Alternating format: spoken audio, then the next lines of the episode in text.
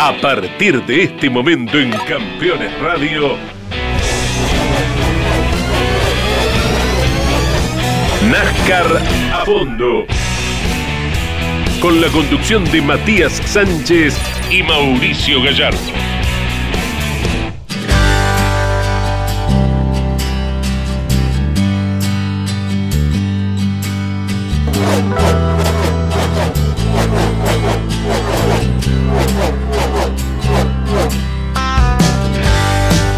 ¿Qué tal amigos? Bienvenidos a una nueva entrega de NASCAR a fondo por Campeones Radio. Mi nombre es Matías Sánchez y como en cada programa me acompaña mi compañero y amigo Mauricio Damon Gallardo. ¿Qué tal Damon? ¿Cómo estás? Hola Mati, ¿cómo estás? El gusto de saludarte. El cariño para todos los fanáticos que nos damos cita una vez más aquí en NASCAR a fondo a través de Campeones Radio. Vamos a repasar todo lo que dejó la fecha pasada en Charlotte con una actuación sobresaliente de Larson. Ya la vamos a, desmenuzar el trabajo de, la, de los principales protagonistas y por supuesto más adelante vamos a estar con Máximo que nos va a traer algunas cositas que dejaron en las redes sociales, ¿no? Con la participación de los hombres de NASCAR Cup, pero fundamentalmente Mati eso, ¿no? encarar otro fin de semana histórico y otra vez con el Hendrick Motorsport como protagonista, ¿no? Ya lo habíamos señalado en Dover después de hacer el 1 2 3 4, logrando un hecho que había pasado muy poquitas veces en la historia y ahora el Hendrick que finalmente se, se pone como el equipo más ganador de toda la historia historia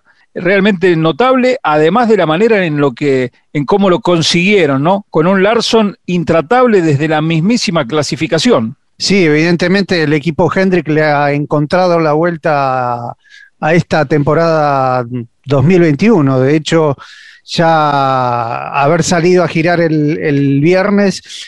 Eh, hay, una cosa que hay que destacar de movida. Charlotte siempre es un circuito favorable para Chevrolet. Eso ya está demostrado en las estadísticas. Vaya uno a saber si es por la aerodinámica, por la puesta a punto, por los motores, por lo que sea, pero Chevrolet siempre ha tenido un, paso adelante, ha tenido un plus en, Charlotte y, quedó en evidencia desde las prácticas, después en la clasificación y después en la carrera, que Chevrolet siempre estuvo adelante y no los Ford. Los Ford siempre estuvieron peleando, inclusive para estar entre los 10 primeros. En, algún momento de la carrera estuvo hasta Chris Buescher y él terminó en el octavo lugar. Eh, como representante del óvalo, no por desmerecer a todos los demás pilotos de, la marca Ford, pero evidentemente el circuito de Charlotte por sus características, por el, el cuadróvalo, por tener dos cabeceras distintas, la 1 y la 2 son más largas que la 3 y la 4, hay algo que a Chevrolet le funciona mejor y a las demás marcas no, y obviamente Hendrick, que es el estandarte de, de la marca del Monio, lo supo aprovechar y si no era Larson, era otro, pero los candidatos eran todos de, Chevrolet desde el mismo momento de la largada. Sí, totalmente. Ahí, está bien claro, ¿no? Cómo quedaron las, las cosas para cada marca. Eh, puntualmente hablabas de Ford. Fíjate que Harvick, eh, el propio Ryan Blaney quedando fuera del top 10. Eh, Keselowski también, detrás de, de, de Harvick, que cerró el top 10. Pero en definitiva, bueno, habló a las claras, ¿no? De, la, de la complicación que fue este circuito para ellos. Y fundamentalmente el trabajo de Kyle Busch, que termina rompiendo la hegemonía de los Chevrolet adelante, ¿no? Fue el único no Chevrolet en los, en los primeros lugares. De hecho, Kyle llega tercero con el Toyota del, del Joe Gibbs. Pero si no hubiese sido otra vez un dominio contundente de del Hendrick Motorsport. ¿eh? Si no hubiese sido por Kyle Busch, teníamos otra vez copado los cuatro primeros lugares por, por el equipo de Hendrick. En definitiva, bueno, vienen con un arrastre de, rendimiento muy bueno. Y más allá de, la, de que la pista por ahí le, carga, le caiga mejor a los, a los Camaro, eh, en concreto sobre Larson, hay que decir que viene de hacer las tres carreras anteriores con segundos lugares. O sea, tres veces consecutivas el segundo lugar, siempre cerca, siempre firme, siempre competitivo, pero esta vez lo de Charlotte pocas veces se vio, Mati, ese dominio de haber ganado cada una de las etapas, de no haber soltado la punta más que un puñado de vueltas nada más y de que nadie, realmente nadie lo pueda poner eh, en apuros de manera literal al número 5. Sí, de hecho no sé si a vos te pasó lo mismo, Damon, a lo largo de la carrera, eran 400 vueltas en el momento de, la largada, sabíamos que iba a ser algo largo, cuatro horas mínimo. Eh, de hecho, fue exactamente de cuatro horas la carrera, eh, pero se pasó rápido porque eran eh, los stints de 50 vueltas y en esos stints uno ya veía que en la vuelta 25, 30 los autos ya empezaban a perder algo de estabilidad y hacían lo posible para llegar hasta la vuelta 45, 50 para entrar a boxes y después así vamos al final de, cada una de las etapas. Así que, pero igualmente, lo que se notó de Larson era que él era rápido siempre, más rápido que los demás y eran los demás los que perdían tiempo, o sea, eran los demás los que iban perdiendo una décima, dos, tres, cuatro en relación a él, y él siempre se mantenía en un mismo ritmo y perdía menos. O sea, ahí creo que estuvo mucho también el, secreto de, Larson y esa puesta a punto que, lograron con, todo el equipo número 5 y bueno, también la confirmación que de las últimas siete carreras para acá, cuatro han sido ganadas por Hendrick en todo tipo de circuitos, en óvalo, en óvalo corto, en un óvalo intermedio como Charlotte y también en un autódromo, porque Dover es de una milla, Charlotte milla y media. Y el circuito de Cota, si bien hubo lluvia, si bien hubo un factor, una determinada cantidad de factores que hicieron que no se hiciera la carrera completa, Chase Elliott también como campeón obtuvo su, su primera victoria. Exacto, y si no la ganaba Chase, atrás estaba Larson, eh, eh, allí en el circuito de Austin. En, definitiva, también estaban muy fuertes. Y para destacar, yo creo que algo que hay que poner en la balanza de, de la carrera, primero que, como decís vos, se pasó muy rápido, una carrera muy poco interrumpida. Eh, hubo muy poquitas banderas amarillas, esto hay que decirlo.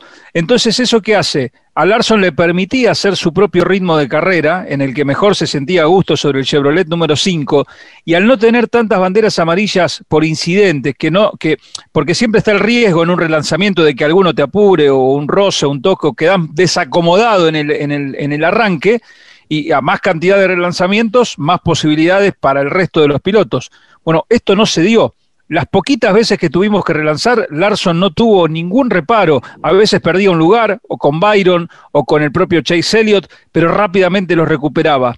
El tema es que en una carrera que se cortó muy poco, ninguno de los demás tuvo chances, ni Denny Hamlin, ni Logano, ni Tyler Reddick, que en algún momento estuvo por ahí arriba que son, sabemos que son pilotos que si tienen una oportunidad de lastimarte en el sentido deportivo en una relargada, lo hacen, pero no tuvieron ni siquiera esa opción, ¿no? Por eso el dominio fue tan contundente y de alguna manera la carrera también se acomodó para que Kyle Larson pueda desplegar todo ese potencial con su auto. Y curiosamente, Mati, la primera victoria que obtuvo Mr. Hendrick con su equipo eh, fue con Jeff Bodine y llevaba el número 5 también. Eh, eh, y ahora que alcanza esta 269, lo hace con el número 5 con Larson. Esas cositas, esos juegos ¿no? estadísticos de, de, la historia que está siempre uniendo los eslabones en esta riquísima categoría. Pero bueno, yo creo que ya empieza a ser preocupante para sus rivales. Larson definitivamente, con esta segunda victoria que obtuvo en la temporada, es, es un candidato para, yo ya lo tengo anotado, ¿eh? ahí para fin de año.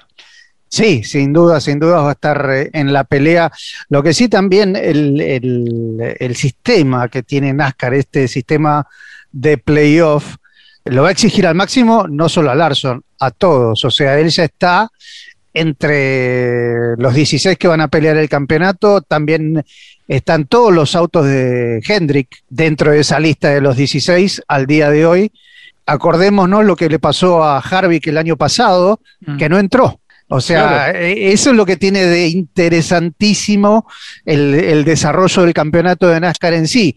Y por eso también se hizo ese cambio para, para establecer el sistema del playoff y de eliminación etapa por etapa, porque también ese sistema tuvo sus modificaciones a lo largo de los años, pero se ven obligados siempre a estar adelante o a ganar o a estar adelante sumando la mayor cantidad de puntos para pasar de, de, una etapa a la otra, de, de una parte de, una eliminación a la otra, en esas tres primeras carreras para ir después a Phoenix. O sea, el, el objetivo final es estar en Phoenix. Después hay que ir pasando por esas tres etapas que significan las eliminaciones de la ronda de 16, de 8 y de 4. Entonces, Larson es candidato al campeonato, eso ya no tenemos ninguna duda. Ahora va a tener que trabajar bien en función de cada una de esas pistas, de estar muy bien por lo menos en dos de las tres que componen cada una de esas etapas para pasar, porque recordemos que el año pasado Blaney estaba dentro de esa lista y en Taladega, por un lastre que dejó mal puesto el equipo, perdió todas chances. O sea, quedó afuera inmediatamente. Truex también, Truex también tuvo, tuvo problemas y, inclusive hasta una, una, pinchadura de una goma, un error de un mecánico cambiando un neumático, un exceso de velocidad en la calle de boxes. Cualquiera de esas situaciones puede ser que después se desmorone todo, pero por eso es lo, lo lindo y lo interesante que vamos a disfrutar entre los meses de septiembre y octubre cuando sea la, definición del campeonato. Alguien puede ser dominante, como lo fue Harvick, como lo fue Hamlin, pero después quedarse con las manos vacías. Así que esto es una cuestión de, ir acomodando la, situación de acá las últimas 10 carreras cuando empecemos allá en la primera semana de septiembre. Exactamente, es cierto, es todo muy carrera a carrera, ¿no? Eh, eh, en eso sí no hay que anticiparse claramente, si uno ve por, por, potencial, por prestaciones, más o menos tiene un mapa de lo que puede llegar a ocurrir, pero bueno, aún faltan dos eh, protagonistas por ganar, que seguramente van a tener alguna oportunidad, Denny Hamlin y Kevin Harvick. De hecho, no nos olvidemos, por ejemplo, que Kyle Busch tardó toda la temporada 2020 prácticamente para ganar y cuando ganó ya era tarde, ¿no? Había quedado afuera de cualquier posibilidad. Es decir que eh, eh, en ese sentido está, está esa, esa, posibilidad latente. Y bien marcaban los de Truex. Truex es el más ganador del año hasta el momento. Terminó vigésimo noveno. Eh, habla a las claras de lo difícil que es, de hacer muy buenas actuaciones a esos altibajos que son grandes, ¿no? Son, son saltos muy importantes para atrás que no lo sabe, Larson salvo Bristol, que fue donde no terminó porque quedó muy golpeado su auto, pero después la mayoría de las carreras está siempre ahí. Y también para Chase. A Chase le costó la victoria esta temporada, pero ha estado siempre cerca, ¿no? En, el grupo de punta. Entonces, ahí hay que jugar un poco con eso. La diferencia, por ejemplo, con Alex Bowman, que es otro doble ganador de la temporada, pero que tiene altibajos mucho más notorios. En definitiva, yo creo que hay varios pilotos que tienen que terminar de afirmarse, que Zelowski es otro de ellos, que viene un poco a la deriva en las últimas carreras por, por parte del equipo Penske. Así que yo creo que en las próximas competencias definitivamente van a, a sacar a relucir ¿no? esa chapa de grandes que tienen y, se va a poner mucho más áspera la cosa. Hasta aquí venimos teniendo carreras, no hemos tenido, salvo McDowell en Daytona, no hemos tenido esas definiciones locas como el año pasado, como, como así nos pasó en Kentucky, o, las, las, carreras de Taladega que fueron para el infarto. Hasta ahora venimos con carreras relativamente eh, lineales en ese punto. Pero bueno, la olla está ahí, ¿no? Está, está presión, la tapa está ahí, alguien la sostiene y en cualquier momento modo NASCAR on, eh, de vuelta a vuelta, ¿no? Bueno, y vos antes también lo comentabas, fue la carrera con menor cantidad de banderas amarillas y las banderas amarillas fueron por los finales de stage. El único incidente fue el golpe de Newman, incidente de golpe contra la pared en 960 kilómetros de carrera. Después la otra amarilla fue porque Kurt Busch entró a boxes, reparó, estuvo muchísimas vueltas y cuando salió, ni bien sale, rompe el motor deja todo el reguero y vuelve a entrar. Pero el único incidente, y no fue grave, no fue violento, no hubo golpes como hubo viernes y sábado con, la, con las Trax y con la Xfinity, en una pista donde se viaja permanentemente a 300 kilómetros por hora. Entonces, eso creo que también nos da la pauta de lo parejo que está todo, de lo concentrados que están todos, tanto los pilotos en sus autos como los mecánicos haciendo su trabajo, porque también, inclusive hubo muy pocas penalizaciones de las que vemos siempre de exceso de velocidad o alguna falla en los boxes. Creo que fue de la carrera que menos penalizaciones fuimos testigos en 960 kilómetros. Entonces, como que ya estamos empezando esta segunda mitad de lo que es la etapa regular con los equipos ensamblándose o encarando cada, cada carrera de otra manera. Los que están bien se mantienen y los que tienen que mejorar, como por ejemplo Penske o por ejemplo el mismo Joe Gibbs, que si no fuera por, por, por Truex y esas tres victorias, es como que da la sensación que no trabajan en equipo como si lo hacen en el Hendrick. O sea, es como si fueran, eh, no sé, Truex y Hamlin como si estuvieran por caminos totalmente distintos. O sea, como, como que no se comparten tantos datos o no se analizan tantas cosas como sí lo puede llegar a estar haciendo Hendrick que no sabemos si es así o no, pero esa es la impresión que dan, como que van los cuatro juntos para adelante apoyándose entre sí. Los otros equipos que no dan esa sensación. Si bien a veces en, en Taladega veíamos que los Penque trabajaban juntos en un momento de la carrera, después ya no. Lo mismo que los autos de Toyota, trabajan juntos por una cuestión de marca, pero después cuando llega el momento de la definición, cada uno va por su cuenta. En cambio, el Hendrick como que se apoyan entre todos para que el equipo sea el que gane y la marca también. Sí, bueno, de hecho Alex Bauman ha dicho recientemente que que se siente un gran espíritu de equipo, ¿no? Dentro de la estructura del Hendry Motorsport han cambiado algunas cosas eh, en la parte directiva matriz del equipo y ha considerado eso, ¿no? Que, se trabaja con un espíritu más de equipo y eso está evidenciado. Los autos están bastante parecidos, todos rinden por igual, también el de William Byron, hay que destacarlo. Y, es cierto, están en otro camino, ¿no? Vamos a ver si el resto de los equipos pueden ensamblarse también. Y por último, ya para redondear todo esto, Mati, que lo vamos a ampliar ahora en el segundo bloque, el tema de eh, el entrenamiento, ¿no? Haber entrenado, haber clasificado les da a los equipos una plataforma más lógica para que el domingo lleguen mucho más preparados, más metidos, con la puesta a punto más eh, cercana a lo que el piloto necesita y con ese entrenamiento, ese feeling para cometer menos errores. Ahí está un poco también la explicación de por qué vemos una carrera súper prolija en, en casi todos los aspectos. Así que pasó la carrera de Charlotte, la famosa Coca-Cola 600, una de las cuatro joyas de la corona, se la llevó Larson, el Hendrick, el equipo histórico que desempató con Petty, estaban en 268 victorias cada una de las estructuras. Fenomenal, ¿eh? fenomenal poder asistir a estos grandes hitos históricos. Bueno, ¿te parece que hagamos una pausa y después vamos al segundo bloque con más NASCAR a fondo? Sí, señor, ya nos incorporamos con Máximo en un ratito con las novedades de las redes y mucho más NASCAR a fondo. Ya venimos.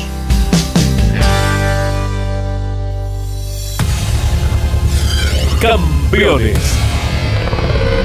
Radio.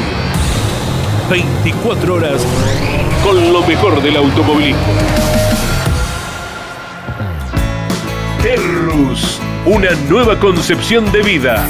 Magnífico loteo sobre Ruta Nacional 14 en Concepción del Uruguay Entre Ríos. Financia y construye Río Uruguay Seguros. Para más información, www.terrus.com.ar.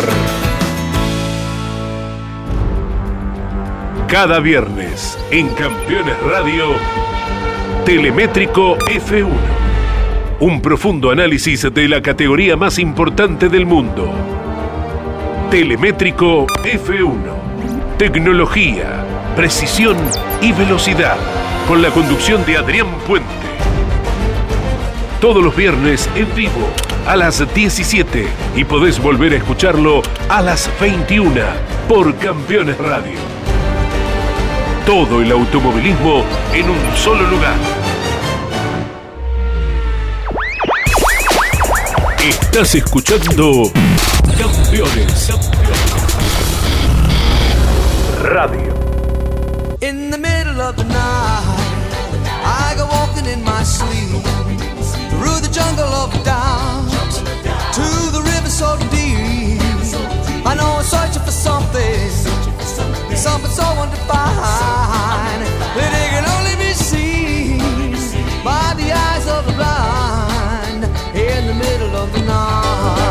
Comenzamos el segundo bloque de NASCAR a fondo y Damon tenemos un columnista muy especial.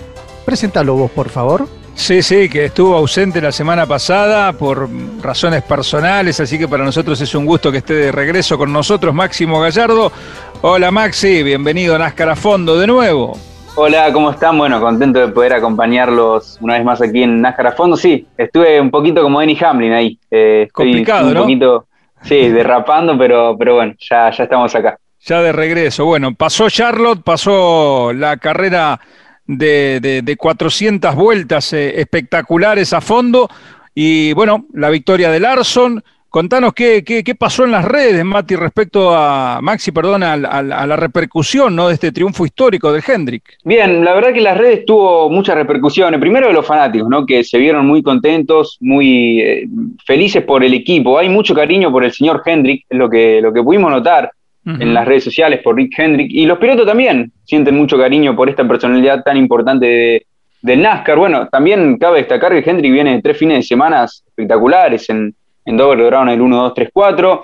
Después vinieron en Cota la primera victoria del campeón y el 1-2 ahí con, con Kyle Larson también. Y esta victoria de Larson que significa la victoria 269 y puso justamente en Twitter eh, la, cuenta oficial del Hendrick. Nuestra primera victoria llegó con el Chevy número 5, como antes decía Damon, en Martinville con Jeff Badin en 1984 y en 2021 la victoria récord 269 también llegó en el número 5 por Kyle Larson. Es lo que decía la cuenta oficial del Hendrick Motorsport, recordando aquel momento histórico en 1984 y bueno, este, este momento récord de Kyle Larson el eh, pasado domingo. También lo felicitó nada menos que Jimmy Johnson, ¿no? Quien con el Hendrick eh, logró sus, sus hitos más importantes en la categoría hasta el año pasado que se retiró. Felicitaciones al señor Hendrick por alcanzar un hito increíble anoche. Eh, esto lo, lo colocó justamente el día lunes en las redes sociales. Estoy muy agradecido de haber eh, jugado un pequeño papel en el equipo, alcanzando 269 victorias y estableciendo un nuevo récord de victorias en NASCAR, es lo que, lo que escribía justamente Jimmy Johnson. Mati, todas las de Jimmy Johnson fueron con Hendrick, ¿no? Sí, las 83. Sí, señor, sí, señor. Claro. O sea, por, un número grande. los, siete campeonatos, la mayor cantidad de triunfos de Hendrick están repartidos entre Jeff Gordon y Jimmy Johnson, mientras que el del, del equipo Petty entre Richard Petty solo tiene más victorias que Jimmy Johnson y Jeff Gordon juntos. Claro, eran todas de casi todas de, Mr. Petty, del Rey. Por eso Jimmy Johnson jugaba con esto el lunes cuando escribía en las redes sociales. De, bueno, fue un placer haber, haber eh, hecho eh, algo por el equipo, como diciendo algo, y son 89 victorias y 7 títulos. Lo que dijo Larson, que también se sentía feliz y que dice aportar un par de victorias. Larson aportó dos a esas 269, pero justo logra la del récord, ¿no? Que es importantísima. Sí, sí, sí, también, también, justamente, bueno, Larson que estaba muy orgulloso, también en las redes sociales escribió algo, algo de ello, y bueno, que justamente Ponte el domingo decía que era como una indirecta para, para, para Elliot, de que, que Larson cada rato decía estoy orgulloso de haber sido yo el que le dé esta victoria al Hendrick. Eh, pero bueno, les decía que Kyle Petty, justamente Petty, uno del equipo que perdió este récord que, tenía. Eh, felicidades, Hendrick, por batir el récord. Bien merecido y muy feliz por todos los pilotos y miembros del equipo, pero sobre todo por Rick Hendrick, es lo que escribía Kyle Petty justamente en las redes sociales. Y bueno, va con esto que decía al principio, ¿no? Sienten mucho aprecio y mucho cariño por, por Hendrick, por el eh, creador de este equipo, que seguramente debe ser una gran persona porque por, lo que dicen los pilotos y los mismos protagonistas en, en las calles de boxes, ¿no? Mati, ¿se puede trazar un paralelismo con personajes históricos de la Fórmula 1? Digo a Hendrick, si lo tenemos que, trazar un paralelismo con la Fórmula 1, eh, ¿qué, tenemos que ir a hablar de Frank Williams, de, ese tipo de, históricos, ¿no? Enzo Ferrari, Ron Dennis. Eh, sí, ¿Dónde lo ubicamos? Sí, Paralelismo directo ahí, ¿no? tengamos en cuenta que la película Días de Truenos, si bien está protagonizada por Tom Cruise, quien hace de propietario equipo, es un vendedor de autos de Charlotte que representa a, a, Hendrick. Si bien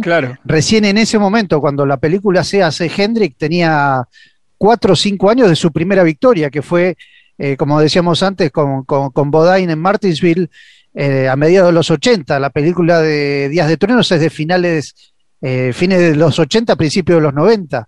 Pero ya en ese momento ya se venía perfilando como un personaje dentro de la categoría, porque justamente viene de eh, hacer, eh, de, ser un vendedor de autos a terminar siendo propietario de equipo y los, las concesionarias de, que, uno ve de Hendrick en, los Estados Unidos son monstruosas, o sea, son manzanas, manzanas y manzanas llenas de autos. Claro, claro, claro, bien, bien, bien, bien, buen punto. ¿Qué más tenemos, Máximo? Bien, ahora cambiando un poquito de tema, dejando un poco de lado esto de, del Hendrick, eh, nos vamos con Joey Logano, que justamente no tuvo una buena carrera el, día domingo allí en la 600 de Charlotte y se mostró decepcionado en las redes sociales, ¿no? Quedó 17 eh, el fin de semana. No es el resultado que queríamos este domingo, comentamos, eh, comenzamos con fuerzas, pero tener que hacer una parada en boxes no programada al comienzo de la etapa 4 nos puso en modo de recuperación del que no pudimos salir. Terminamos puesto 17, pero nos reagruparemos en Sonoma, es lo que escribía justamente un Joy Logano decepcionado, pero eh, con fuerzas para lo que viene y dándole un mensaje de aliento a los fanáticos eh, para lo que viene justamente el fin de semana en Sonoma. Y para terminar un poquito con esta sección, tenemos al mexicano, a Daniel Suárez, eh, contando un poco sus sensaciones de lo que pasó el día domingo. Un neumático delantero derecho cortado nos hizo perder dos vueltas al comienzo de la carrera y desafortunadamente no tuvimos las banderas amarillas que necesitábamos para recuperarnos. Sin embargo, nunca nos dimos por vencidos y logramos salvar eh, un top 15. Gracias al sargento Dameron, fue un honor correr con tu nombre en mi carro y gracias a Pitbull y al Tony Robin, los invitados, y por supuesto agradecidos a los fans, eh, que se sintió muy bien tener las gradas llenas una vez más, es lo que justamente escribía Daniel Suárez en las redes sociales. Y rápido, yo volviendo al tema del Hendrick, esto no estaba programado, pero los quiero poner en compromiso de todas formas y los voy a hacer elegir. ¿Team Petty o Team Hendrick? Ah, bueno. ah, bueno. Y yo voy a decir Tim Hendrick, pero no sé, Mati, me parece que no, yo voy es más histórico. Voy, Sí, voy por. O sea, tengamos en cuenta la historia del equipo Petty. Petty gana su primera carrera el primer año, en 1949, en la séptima carrera de la categoría. Ese año hubo ocho carreras. La número siete, eh, que fue creo que en Pittsburgh, la gana el equipo Petty y siguió ganando. Ahora ya perdí, perdí la memoria cuál fue exactamente la 268, pero estamos hablando de 1949 a un equipo que todavía sigue corriendo al día de hoy. y quien dice que el domingo, el domingo Sonoma gana Jones y, y adiós récord. claro, no puede llegar a empatar. Es historia, es historia pura, ¿no? Así que fabuloso. Bueno, Máximo, genial, genial todos estos aportes. Ya estamos cerquita del final. Aprovechemos a fondo para ir a repasar algunas novedades. Vamos a tener 37 autos el próximo fin de semana en Sonoma, Mati, para la siguiente ronda. Algunos nombres nuevos, como Ben Rhodes y Scott Hecker, que se van a sumar dentro de lo que es NASCAR Cup. Eh, ya está publicada el entry list para, para esta carrera, para esta fecha especial. Recordamos que volvemos al formato tradicional, directo a la carrera. Acá en Sonoma no habrá ni entrenamientos ni clasificación. Y por otro lado, dos noticias cortitas, Mati. Están probando autos de nueva generación y ya sabemos dónde va a terminar el campeonato en 2022. Sí, señor. Hubo pruebas eh, en Charlotte con autos del Next Gen que vamos a ver el año que viene, que tengamos en cuenta eso también. El año que viene vamos a volver a lo que fue principio de 2020 con entrenamientos, clasificación y carrera. Va a desaparecer este formato que se creó eh, por la pandemia de llegar al circuito, bajar el auto y correr. Eso desaparece por completo justamente por tener el auto no y aparte todos somos conscientes de la situación que se vive en los Estados Unidos de Norteamérica con el tema de la vacunación y el tema que, bueno, se, vio lo vimos por lo vimos en Charlotte y se vio también en las 500 millas de Indianápolis, muchísima gente en los dos circuitos, ya no hay barbijo, ya prácticamente no hay distancia social y si estamos pensando ya en febrero del año que viene, obviamente puede haber actividad viernes, sábado y domingo que no va a haber las mismas restricciones que tuvimos a, lo largo del año pasado. Exactamente. Y respecto a Sonoma, tenemos todo vendido. Lo que se habilitó como capacidad para los fanáticos, todo vendido ya para la próxima cita de NASCAR Cup. Así que son buenas noticias, ¿eh? volver a ver cada vez mayor cantidad de gente en las distintas carreras. Se viene eh, otra cita apasionante, Mati, y nos vamos a preparar para, para seguir viendo estas grandes batallas de NASCAR Cup esperando buenas carreras, ¿eh? como siempre, y compartirla con todos los fanáticos, domingo por la tarde. Sí, señor. Aparte, un circuito muy particular, ya lo van a ver todos los, eh, los seguidores nuevos, porque los viejos ya lo conocen, pero con subidas, bajadas, trepadas, eh, curvas eh, ciegas, algo que a los pilotos de NASCAR de la vieja guardia tanto no les gustaba el hecho que tenían que ir a hacer algunas vueltas una semana antes para con algún coach para que los asesore respecto a este tipo de, de circuitos, pero bueno, el, domingo vamos a tener una carrera muy interesante donde la, estrategia también va a valer mucho, van a ser 90 vueltas para pasar más de 300 kilómetros de carrera. Así que nos estamos viendo el domingo, tanto Mauricio como Maxi. Nos vemos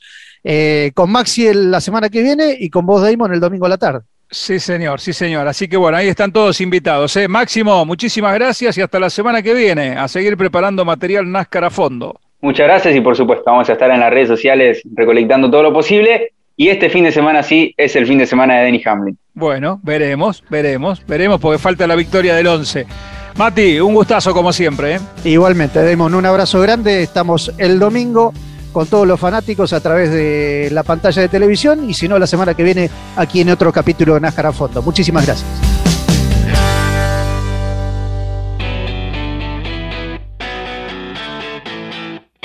Hasta aquí en Campeones Radio. NASCAR a fondo. Con la conducción de Matías Sánchez y Mauricio Gallardo.